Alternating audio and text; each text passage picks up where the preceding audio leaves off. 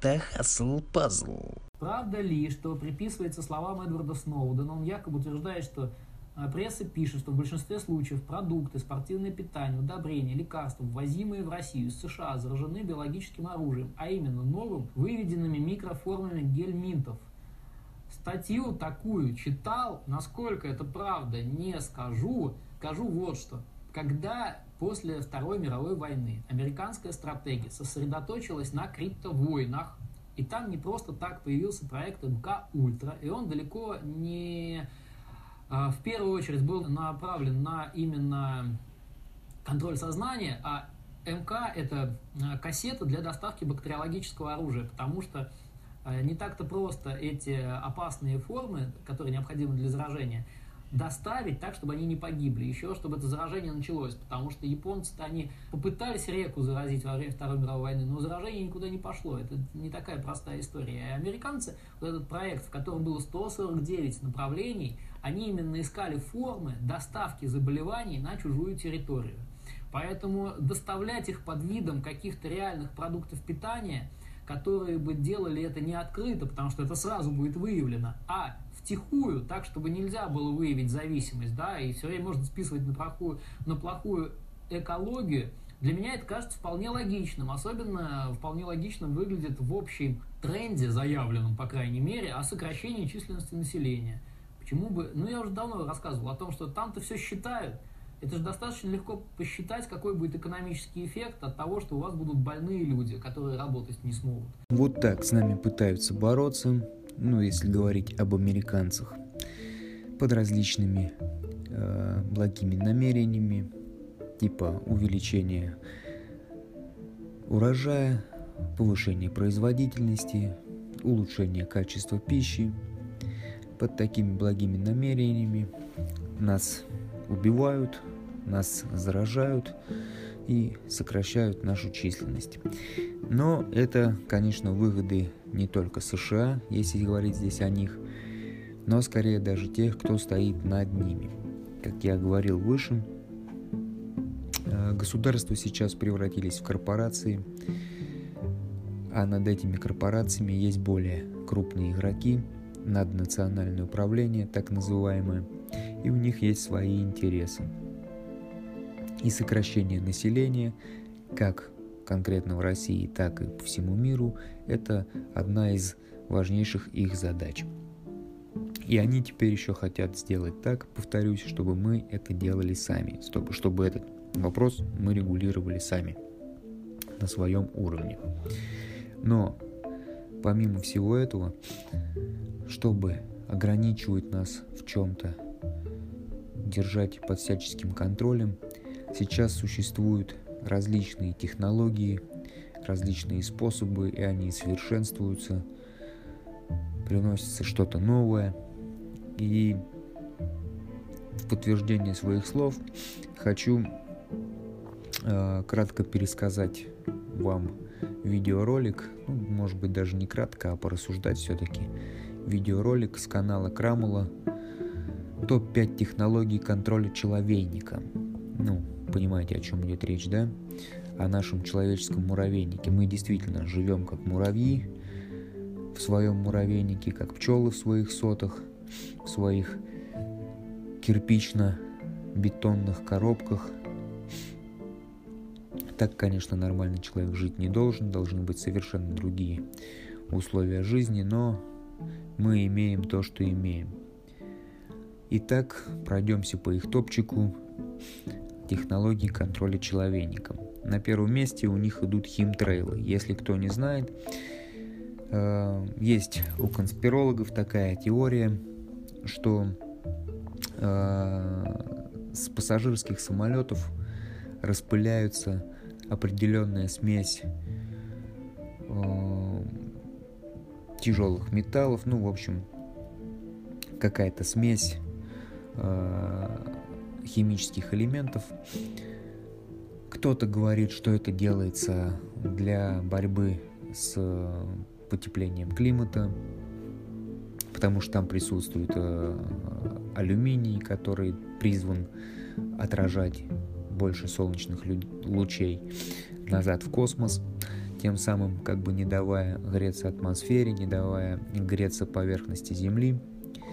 Но там присутствуют и другие э, химические элементы, которые э, очень плохо действуют на живое.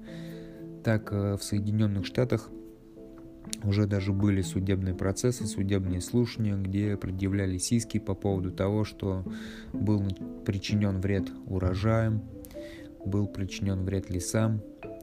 Ну и о людях, конечно, здесь говорить не стоит, это и так понятно, потому что это все рассеивается в атмосфере, и мы это все вдыхаем. Это все потом осаждается в наших легких, впитывается в нашу кровь, далее проникает в наши гены, и мы медленно, но верно мутируем.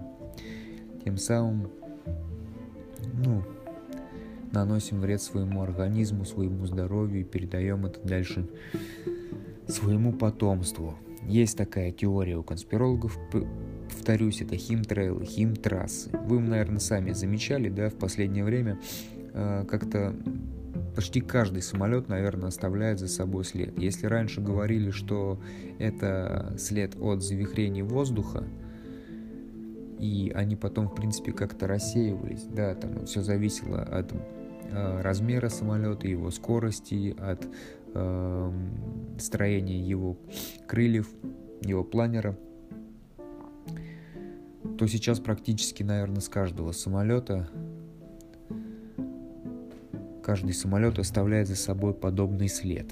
Ну, сейчас будет лето, будет больше ясных дней, и вы можете на это обратить сами внимание. И, кстати, с тех пор, как над Украиной потерпел крушение Боинг, да, который сбили э, малазийский Боинг, который летел из Голландии в Малайзию, MH17, там темная история, да, насколько помните. Там же закрыли потом пролет для гражданской авиации на той территории Украины.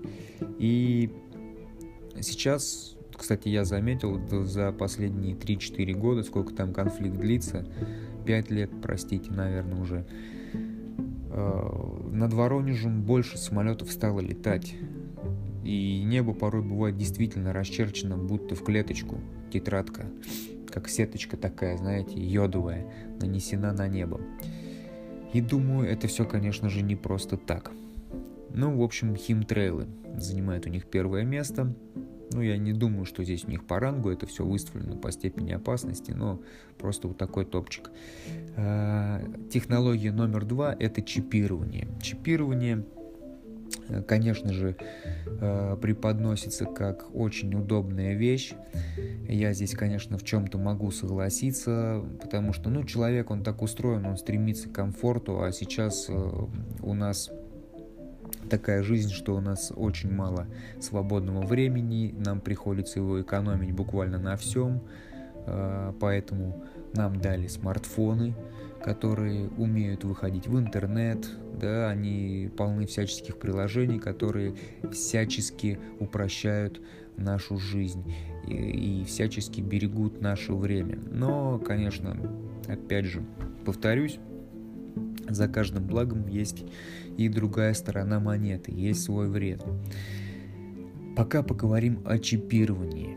А, эта технология к нам пришла с различных банковских карт, да, там были магнитные ленты, потом были вот эти чипы, сим-карты. То есть, ну, вы представляете, что это такое. И сейчас мы уже доходим до микрочипов, э, на которых может содержаться какие-то ваши данные. Вот, допустим, на Западе уже вовсю практикуют чипирование домашнего э, скота, э, домашних животных, потому что там содержится их Э, так скажем, медицинская карта, да, которая может потребоваться э, ветеринарам. Там содержатся различные данные о хозяевах. Ну, в общем, э, да еще в Соединенных Штатах уже обкатывается чипирование людей на некоторых предприятиях. Я думаю, вы с этим сталкивались, да, когда вот работаете и проходите на свое предприятие, пикаясь пропуском на контрольно-пропускном пункте, да, на пункте охраны. через турникет пикаетесь, то же самое вот в метро, пикаетесь, с вас списывают какие-то денежки, списывают э, с вас поездочку. Вот примерно то же самое э, и на том предприятии. Просто людям под кожу вживили чип, не, ну, не нужно с собой носить какие-то карточки, просто приложил руку к специальному считывающему устройству и прошел на работу. Но это, конечно, удобно, но здесь э, есть такой момент, что, во-первых, этот чип может быть сделан из э, таких материалов, которые будут наносить вред организму. В этот чип могут быть э, заключены какие-то э, вещества, жидкие, жидкие, да, там сейчас вот у нас идет развитие нанотехнологий. То есть хрен его знает, что там может быть. На самом деле, хрен его знает. Можно сейчас все, конечно, списывать на паранойю, но это ваша жизнь. Неужели вам не хочется прожить ее подольше и прожить ее более качественно, не отдавая свою судьбу в чьи-то руки? Тем более, когда вы не знаете этих людей, не знаете их намерений. А исходя из того, что сейчас происходит в мире, можно сделать выводы, что намерения у этих людей, не людей, не такие уж и хорошие. И вы просто можете стать очередной жертвой точнее на вас уже смотрят как на жертву, просто многие этого еще не понимают и живут за какими-то розовыми очками. Но, как я говорил ранее, мы всего лишь ресурс, и поэтому к нам соответствующее отношение. Нас хотят держать под контролем. Знаете, как бирочки на инструменты навешивают, вот то же самое и здесь. На нас навешивают бирочки, чтобы знать, где мы есть. И от технологии чипирования мы плавно перетекаем опять же к банковским картам, к безналичному расчету. То есть те же чипы, э, там может содержаться информация о вашем банковском счете, как сейчас вот у нас да, планируется вот эта универсальная электронная карта, то есть там будут содержаться все документы в электронном виде, паспорт, военный билет, загранный паспорт, э, всякие медицинские карты, медицинские полюсы, страховки, водительские права, в общем, все-все-все на одной карточке. И дальнейшее, конечно же, это будет уже предложение чипирования. Сейчас пока предлагают эту УЭК, потом ее будут навязывать в обязательном порядке, затем будут предлагать сделать чипирование, затем это будут делать в обязательном порядке. Плюс это могут делать даже без вашего ведома вашим детям в роддоме. Да, наше поколение э, может, конечно, еще как бы жить под выбором какое-то время, да, хотите, вот мы вам предлагаем. Потом пройдет сколько-то лет, они это вскроют, скажут, а вот же у нас уже есть поколение, а то и два людей, которые были чипированы еще в роддоме, и вот они живут столько-то, столько-то, и все типа как бы в порядке. Вот и все, и все к этому придут. И в чем здесь проблема? То, что это тотальный контроль над вашими данными, над вашими средствами, то есть то, на что вы тратите свою жизнь каждый день, ну там за исключением выходных, ходите на работу, зарабатываете какие-то деньги, которых мы уже выяснили практически ни на что не хватает. И то это все может быть у вас отнято одним щелчком по клавише. И, как говорится, что жил, то зря. Сегодня ты князь, завтра грязь. Очень быстренько, путем нажатия одной клавиши. И, кстати, вот э, канал Крамола здесь советуют прочитать э, замечательные книжки. Это Евгений Замятин «Мы». Я, кстати, себе тоже ее отложил э, как цель в будущих покупках. Джордж Оруэлл «Скотный двор». Эту книгу я тоже хочу почитать. Я прочитал его книгу 1984. Она мне очень понравилась. Она имеет очень много параллелей с нашей современностью. Я знаю, что «Скотный двор», он очень как бы с ней похож, и в нем еще больше находят параллелей э, современной России. У меня вообще возникает такое ощущение, я этим делюсь, везде пишу в комментариях, ну как бы когда в тему, что книга Оруэлла 1984 это, наверное, э, настольная книга нашего правительства. Такое ощущение, что они все идеи берут оттуда. Просто все идеи берут оттуда. И мы движемся вот в том направлении, которое было написано там. Это антиутопическая книга, я очень советую вам ее к прочтению. И, кстати, третья книга это Рэй Брэдбери «451 градус по Фаренгейту». Ее я читал, и вот, наверное, с этой книги у меня и пошло вот это вот погружение в мир антиутопий. Если кто не читал 451 градус по Фаренгейту, то кратко там тоже очень сложная ситуация, такой мир, где знания, где книги конкретно, они вне закона. Там идет настоящая охота на книги, их уничтожают целенаправленно, потому что нужно, чтобы люди были тупыми. Вот и все, чтобы люди э, меньше узнавали, меньше знали э, и были забитыми и не такими развитыми. То есть вот вам три книги, советую с ними ознакомиться. Я тоже парочку из них обязательно прочитаю, обещаю мы подбираемся к следующему пункту нашего топа. Это криптовалюты, которые гремели буквально год-два назад. Всякие биткоины. Эм, да, поначалу была мулька такая, что это создал какой-то независимый японец. Но вот из видео с этого канала Крамола следует, что это может быть как бы большая разводка, что за этим всем может стоять опять какое-то правительство, а, на самом деле я в этом тоже как бы не сомневаюсь, потому что я не верю в такие вещи, что в нашем современном мире что-то вот так может стрельнуть просто от какого-то войска. Я вообще не верю в то, что то, что модно, то, что очень популярно, то, что очень прямо на слуху, хайпит и всячески навязывается, всячески притягивает к себе внимание, что это все может быть хоть как-то полезно. Для кого-то, да, кто-то а, на этом смог навариться, на этом смог заработать.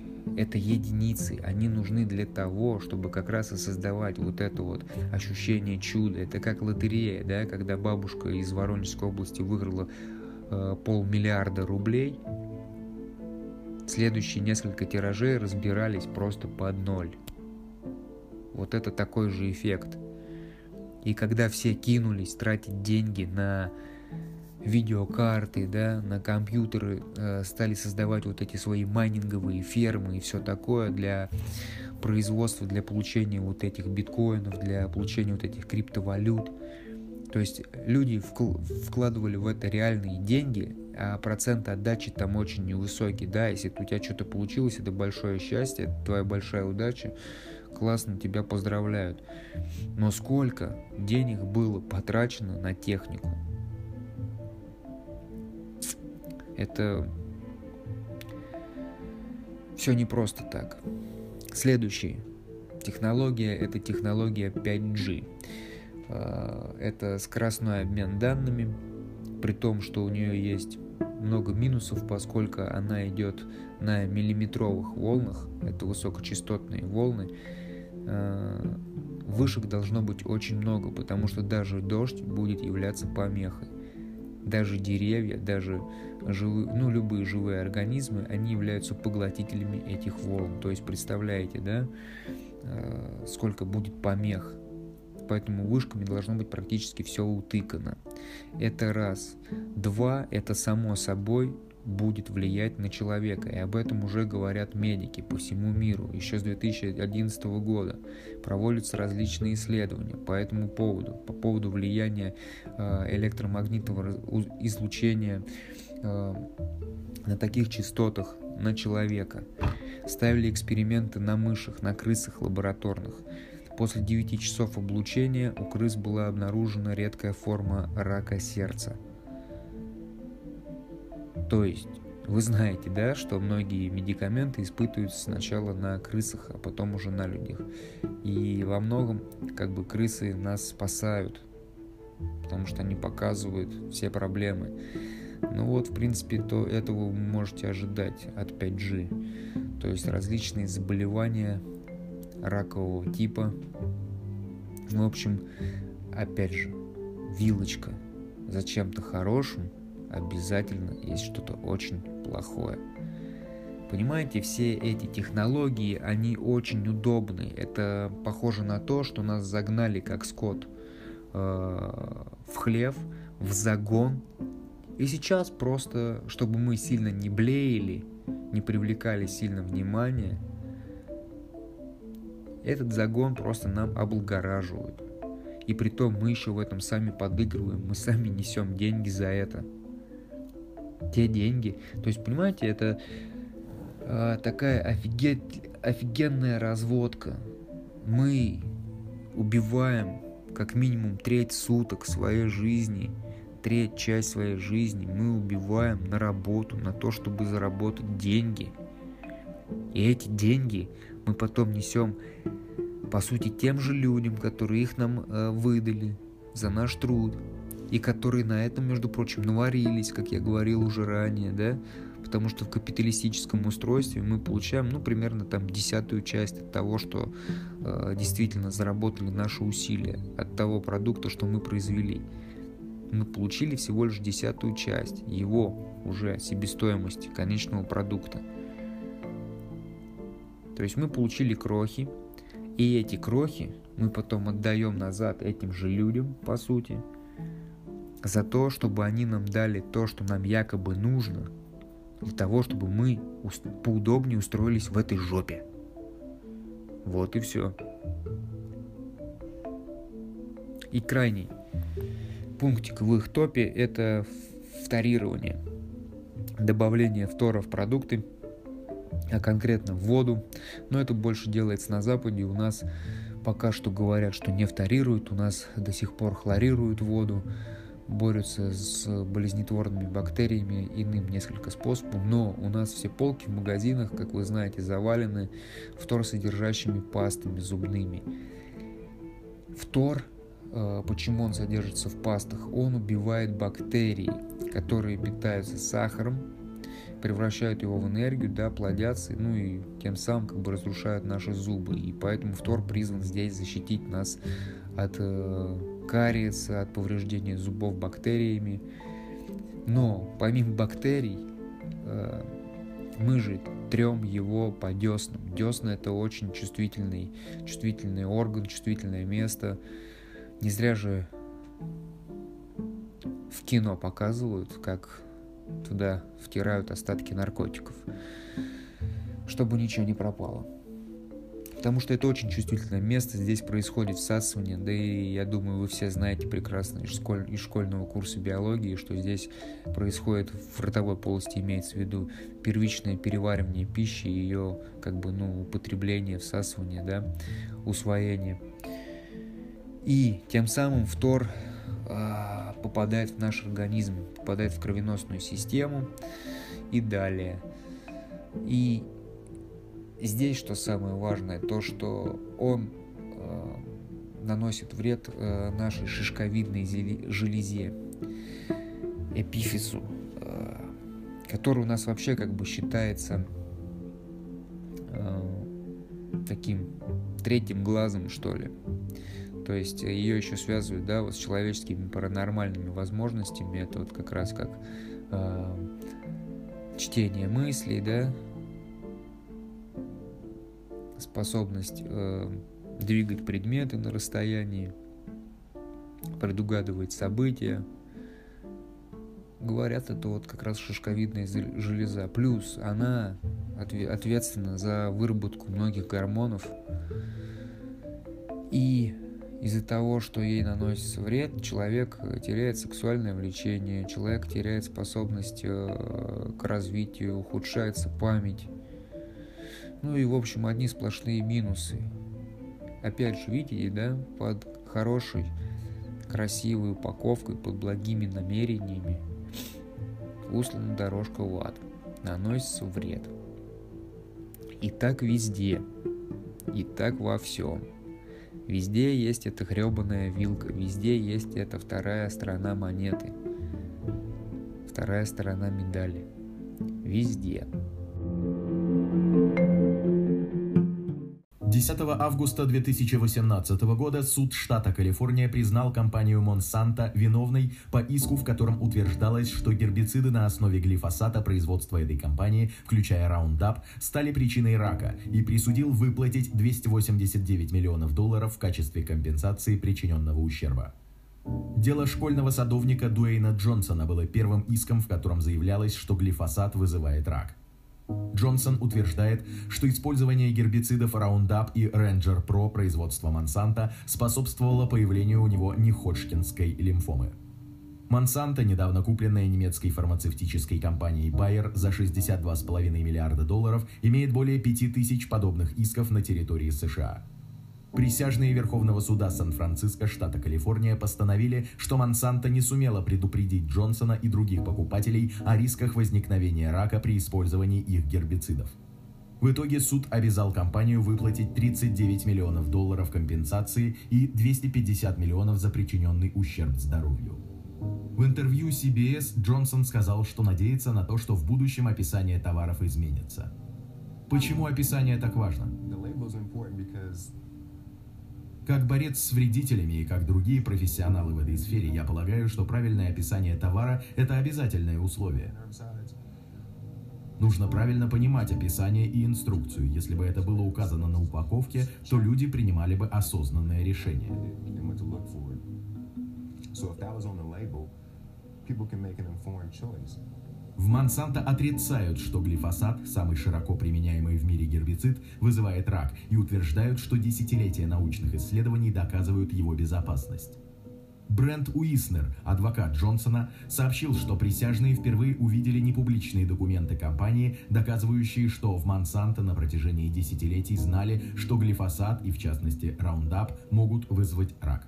Вот такие дела творятся в Америке. Здесь, конечно, вам такого не светит уж точно. Такими суммами здесь никто разбрасываться не будет. Никакой там Газпром за некачественный газ, да, и все такое. Но это, конечно, не так уж и весело. Обо всем об этом, о подобных корпорациях-монстрах, о подобных э, жутких вещах, творимых такими компаниями, я вам советую посмотреть в роликах Дмитрия Перетолчина,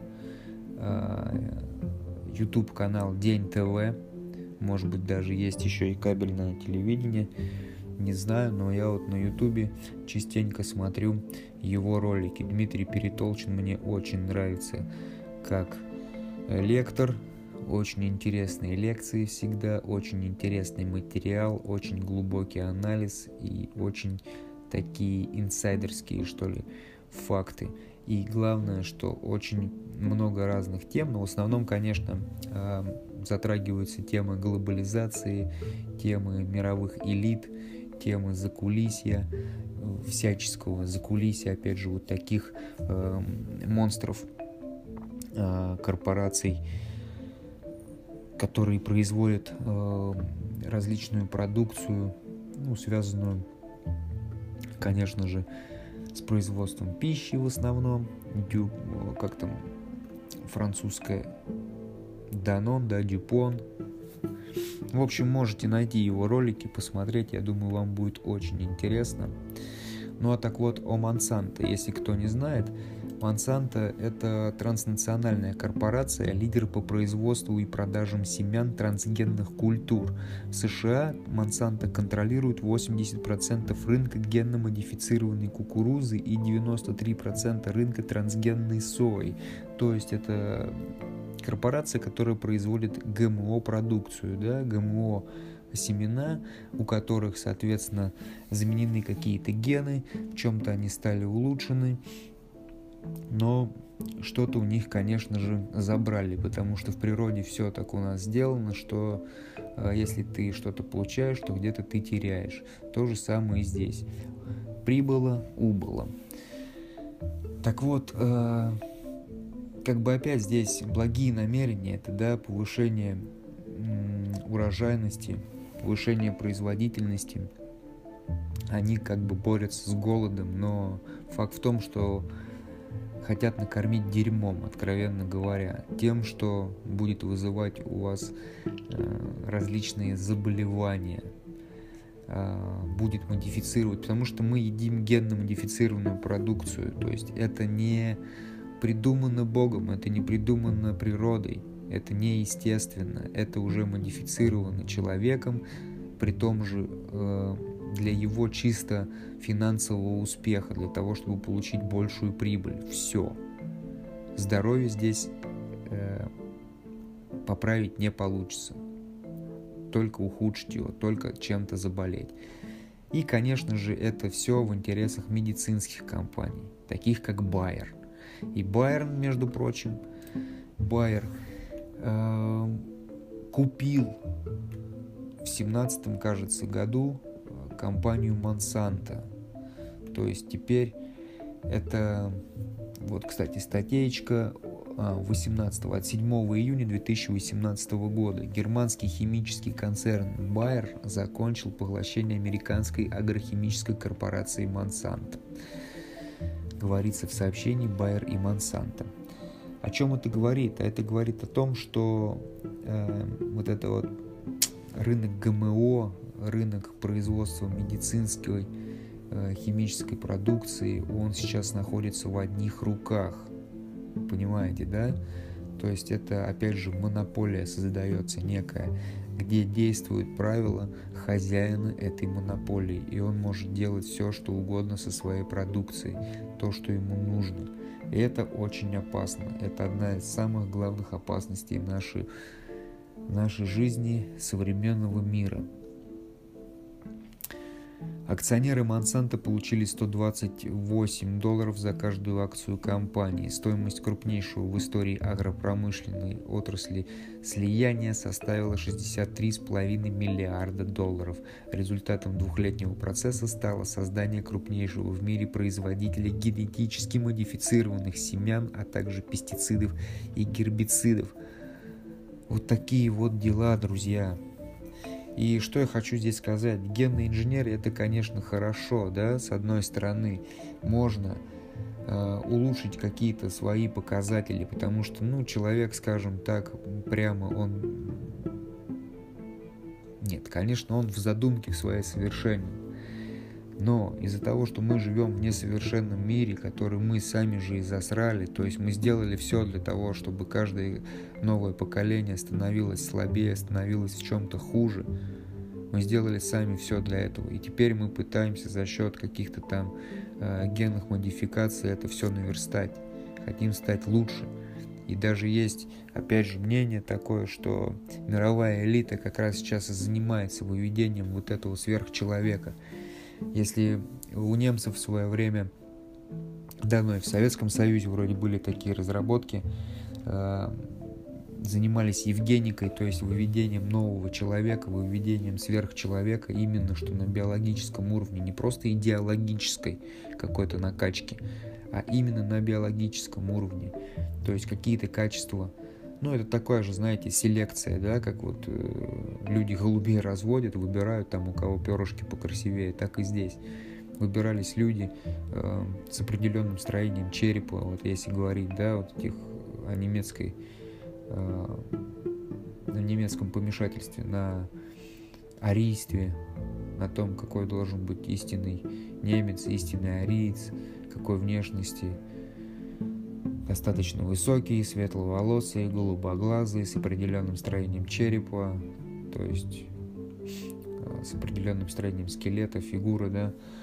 И Евгеника занималась выведением нового вида людей. И Байер, кстати, эм,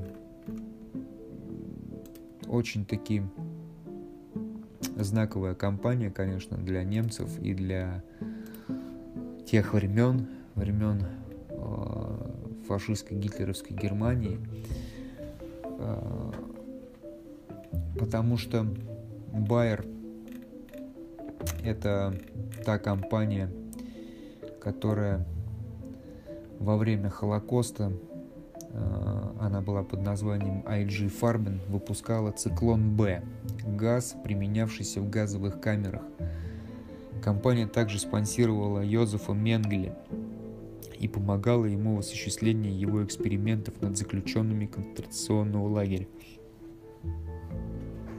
То есть, понимаете, да, кто такие Байер, а вот эта вот европейская наследственность, когда из поколения в поколение, да, семейный бизнес, я думаю, какие-то устои сохранились, ну пусть не прям в масштабах всей компании, но у кого-то в руководящих кругах, либо у тех, кто над ними по-любому. IG Farben – компания, оказавшаяся на втором месте по доходам, полученным благодаря сотрудничеству с нацистами. После Второй мировой войны компания распалась. Байер был одним из ее подразделений, ставшим отдельной компанией. Кстати, аспирин тоже был придуман одним из сотрудников компании Bayer, Артуром Айхенгрюном, который был евреем. Однако компания Bayer отказалась признать, что еврей изобрел продукт, позволивший ей остаться на плаву. Так что до сих пор заслугу изобретения аспирина официально приписывают Феликсу Хоффману, мужчине с прекрасной арийской внешностью. До сих пор приписывают. То есть даже сейчас, видимо, они не признают этот факт. Хотя вот если эта информация всплыла, значит это все не просто так. Видите, то, что э, проводились эксперименты, да, Йозефом Менгли. У нас тоже было подобное в ГУЛАГах, тоже ставились различные эксперименты на людях. И сейчас тем, кто нами управляет, им прекрасно известны все возможности человеческого организма что он способен выдержать, что он не способен выдержать. Как сделать так, чтобы он медленно умирал, но при этом оставался как можно дольше работоспособным, чтобы мы как можно дольше приносили им пользу. Но при этом в определенный момент нас можно было просто выключить. Или мы не способны были к сопротивлению, к проявлению своей воли. Но если вам интересно, то мы сейчас пройдемся еще по одному списочку это компании, которые сотрудничали с нацистами. 11 известных компаний. Может быть, это что-то в вас поменяет в вашем отношении к современному миру, к современным корпорациям, к тому, откуда у них взялся их капитал, и стоит ли э, сейчас обращать на них внимание. Компания Kodak, ну, всем известная, да, фототехника и расходники для нее. На протяжении Второй мировой войны филиал Кодек в Германии использовал труд рабов из, кон... из концентрационных лагерей. Несколько европейских филиалов тесно сотрудничали с нацистским правительством. Вильгельм Клеппер, один из главных советников Гитлера по экономическим вопросам, содействовал развитию этой компании.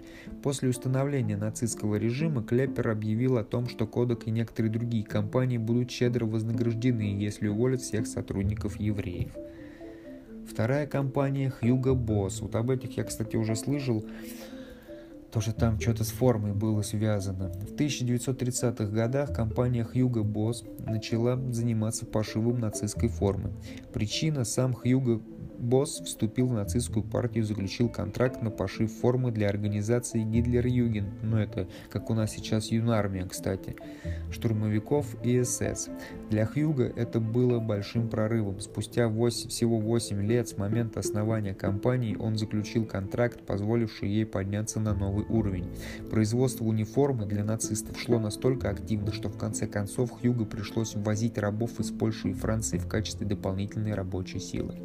В 1997 году сын Хьюга, Зигфрид Босс, в интервью одному из австрийских журналов заявил «Конечно, мой отец состоял в нацистской партии, но кто в то время в ней не состоял?» Volkswagen – Фердинанд Порше, человек, основавший Volkswagen и Porsche, встретился с Гитлером в 1934 году, чтобы обсудить концепцию создания народного автомобиля. Именно так переводится на русский язык название марки. Гитлер сказал Порше, чтобы тот создал автомобиль обтекаемой формы, похожий на жук. Вот как появился Volkswagen Жук. Он был не только сконструирован нацистами, Гитлер сам дал ему имя.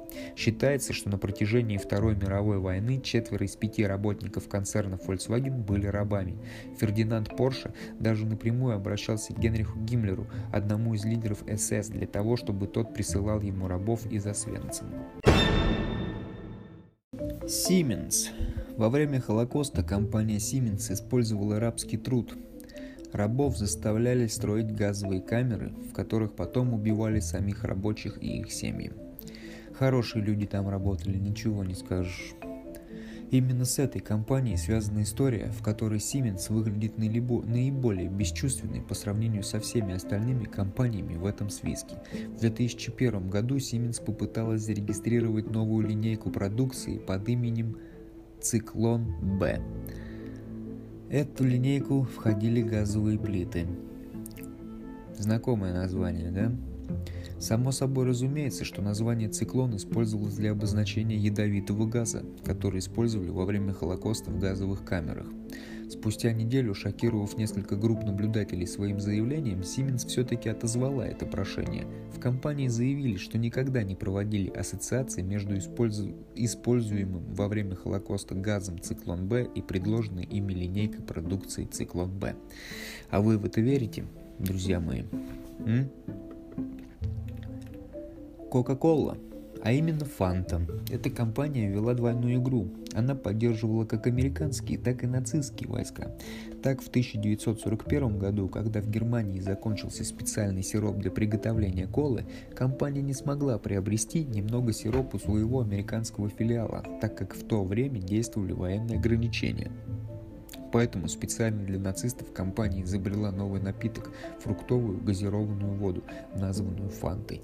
В действительности задолго до этого слово «фанта» ассоциировалось с группой поющих женщин из экзотических стран. Позже это стало неофициальным напитком нацистской Германии. Компания Ford – Генри Форд был легендарным антисемитом, поэтому это вполне логично.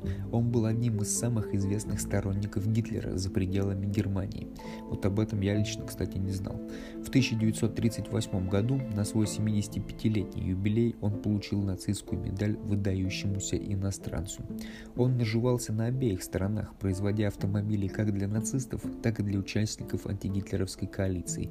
Интересно, насколько извращенной логики придерживалась страховая компания компания Allianz, полагая, что она должна получить права на название стадиона Meadowlands, мотивируя это тем, что Форду были предоставлены права на, на наименование Detroit Lions. Ну вот эта ремарочка не знаю к чему, но вот это вот мне всегда нравилось, да, вот эта вот попытка усидеть на двух стульях, и нашим, и вашим это называется. И все, все абсолютно войны строятся на этом принципе. Их всегда развязывает капитал. Их всегда развязывает финансовая верхушка для того, чтобы спасти какую-то конкретную ситуацию. Это было с Первой мировой, когда доллар, по сути, стал резервной валютой, да, когда начали активно печататься доллары. Это было со Второй мировой, когда из-за того, что доллар уже стал резервной валютой, э, самой ходовой в мире, да, Америка вознеслась неимоверно над всеми остальными, потому что на территории Америки войны не было. Как мы все прекрасно знаем, она велась на территории Европы, Юго-Восточной Азии, Азии, Африки, но не в Америке. Тем самым Америка, конечно же, не пострадала, но сумела на этом всем заработать колоссальнейшие деньги – поставляла продукцию по ленд-лизу, все такое. Плюс частные да, компании, которые торговали и с теми, и с этими. Как говорится, кому война, а кому мать родна. Нефтяной концерн Standard Oil – Люфтваффе необходим был тетраэтилсвинцовый газ для того, чтобы их самолеты могли взлетать. Стандарт Oil была одной из трех компаний, способных производить этот вид топлива, чем она, собственно, и занималась. Без содействия этой компании самолеты немецких воздушных сил никогда бы даже не оторвались от земли. Просто подумайте над этим. Просто подумайте.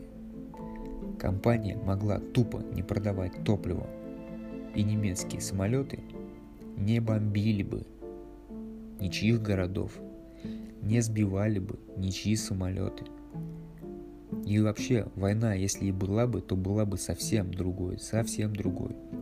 Когда монополия Standard Oil была распущена, на ее месте образовались компании ExxonMobil, Chevron, BP. Все эти компании существуют и по нынешний день, но, к счастью, они не придерживаются политики их материнской компании, основанной на получении невообразимой выгоды из военных действий. Это просто еще такой войны не было, поэтому они такой политики не поддерживаются. Чейз Банк. Во время Второй мировой войны многие банки приняли сторону нацистов. Вот так вот. Но Чейз Банк был одним из самых значимых. Именно этот банк заморозил клиентские счета европейских евреев, а также был крайне полезным в предоставлении банковских услуг Германии. Вот вам, да? И это при том, что тогда еще не было безналичного расчета в том плане, в котором мы к нему привыкли. Просто взяли, заморозили счета. Вы приходите за бабками, а вас отшивают. А сейчас все гораздо проще. IBM. IBM выполняла для нацистов специальные заказы по сборке аппаратов, при помощи которых они могли следить за всем, начиная с поставок нефти, расписания поездов в лагеря смерти, заканчивая банковскими счетами и отдельными жертвами Холокоста. В сентябре 1939 года, когда Германия оккупировала Польшу, газета «Нью-Йорк Таймс» сообщила, что около трех миллионов евреев должны быть немедленно удалены, и вероятнее всего они будут истреблены. Какова была реакция IBM? Во внутреннем отчете сообщалось, что в связи со сложившейся ситуацией необходимо расширить производство высокоскоростного оборудования. Вот и все. Random House Publishing. Компания Bertelsmann, являющаяся материнской компанией Random House, работала на нацистов. Именно они опубликовали нацистскую пропаганду, а также книгу под названием «Стерилизация и эвтаназия. Вклад в прикладную христианскую этику». Христианская этика. Бертельсман до сих пор владеет и управляет несколькими компаниями. Я выбрал именно эту компанию, пишет автор, потому что в 1997 году они вызвали ожесточенные споры, когда решили расширить определение термина нацист в словаре Вебстера. 11 лет назад они добавили разговорное смягченное понятие в качестве человека, фанатично преданного чему-то или же стремящегося контролировать указанную деятельность – нацист. Анти Антидефамационная лига назвала это развернутое понятие оскорбительным, особенно учитывая тот факт, что добавлено это понятие было компанией, когда-то тесно сотрудничавшей с нацистами. Антидефамационная лига заявила, что это понятие тривиализирует и отрицает убийственные намерения нацистского режима. Она также унижает язык, позволяя быстро зафиксировать нужное слово и протягивает руку тем, чьей целью является доказательство того, что на самом деле нацисты были не такими ужасными людьми. О чем это все? Это, кстати, статья э, с сайта kv.by. Автор не знаю, э, здесь не заметил, но это не я. Спасибо за материал. Автору, конечно. Так вот, о чем я? К тому, что капитал ставит своей целью лишь увеличение капитала. Люди для него ресурс. Проводились различные опыты, да? Испытывалось различное оружие, выяснялись возможности человеческого тела, тем самым. Прививки различные, различные порошки, жидкости, что касается, да, если химии. Электричество на людях использовалось, газы, в дальнейшем появилось ядерное оружие. Кстати, американцы здесь тоже молодцы. Когда они сбросили свои бомбы на Хиросиму и Нагасаки, по сути, это просто было использование в, в реальных условиях, э, испытание в реальных условиях своего ядерного оружия. По сути, они, эти бомбардировки для войны уже никакой роли не играли. Японская империя уже э, была на издохе, и она уже практически готова была капитулировать. Там уже, в принципе, исход войны был решен. Но нужно было америкосам, во-первых, показать свое могущество перед нарастающей мощь, мощью Советского Союза. Ну и плюс испытать, опять же. Наши тоже хороши, тоже там сколько есть, да, фактов, когда испытывали, по сути, на живых солдатах советское ядерное оружие. То есть средства поражение, средство уничтожения людей. По сути, на людях и испытывалось сразу же. А где его еще испытать, насколько оно эффективно? И, в общем, За этим всем стоят деньги. За этим всем стоит капитал. За этим всем стоят те, кто нас не считает равными себе. И, кстати, да, вот даже руководство фашистской Германии, многие там такие серьезные чины, кто-то там был э, подвергнут осуждению различным приговорам на Нюрнбергском процессе, а многие сбежали. Говорят, даже там есть такая мулька среди конспирологов, то, что и Гитлер сбежал, и он умер гораздо позже, что это не его труп нашли застреленным и обгоревшим. Но это как бы все домыслы, да, если это действительно факт, то я думаю, мы его не узнаем, либо узнаем не, не очень скоро, так скажем. Просто я хочу сказать, что над нами сидят настоящие паразиты, настоящие нелюди, которые как минимум не считают нас равными, которые видят в нас лишь ресурс для достижения своих целей, лишь инструмент для достижения своих целей, видят в нас потенциальных жертв своего управления, им на нас похеру. Они суд на крупнокупюрные пачки, говоря, что в суд нам в душу. Вот такие дела, вот такая вам думка, вот такие вот мои мысли, вот такие вот факты из интернета. Еще раз рекомендую книги Замятина «Мы» Оруэлла «Скотный двор», а, кто там у нас еще был, Брэдбери, 451 градус по Фаренгейту, от себя Оруэлл, 1984, от себя Олдос Хаксли «О дивный новый мир». Рекомендую к просмотру видео Дмитрия Переточилина, Перетолчина. Рекомендую видео Ольги Четвериковой. Рекомендую видео уже покойного э, Сергея Данилова. Рекомендую видео уже покойного, э, забыл как зовут, генерала Петрова. Это КОБ, концепция общественной безопасности – Э, ну, еще в своем, как бы, таком более-менее оригинальном виде, не то, что с ней сейчас сделал Бякин, это слушать невозможно. Абсолютно пропутинская какая-то пропаганда, какой-то пропутинский взгляд, хотя до этого мне был очень интересен. Ну, тогда у меня просто взгляды, конечно, наверное, были несколько другие. Сейчас я вот эти розовые очечки снял.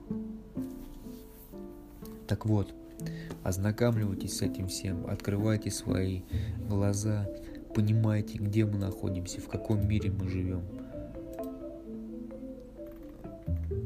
Как нас расценивают власть имущие, как нас расценивают те, кто крутит финансами, как нас расценивают те, на кого мы работаем, на кого мы тратим свое здоровье и время.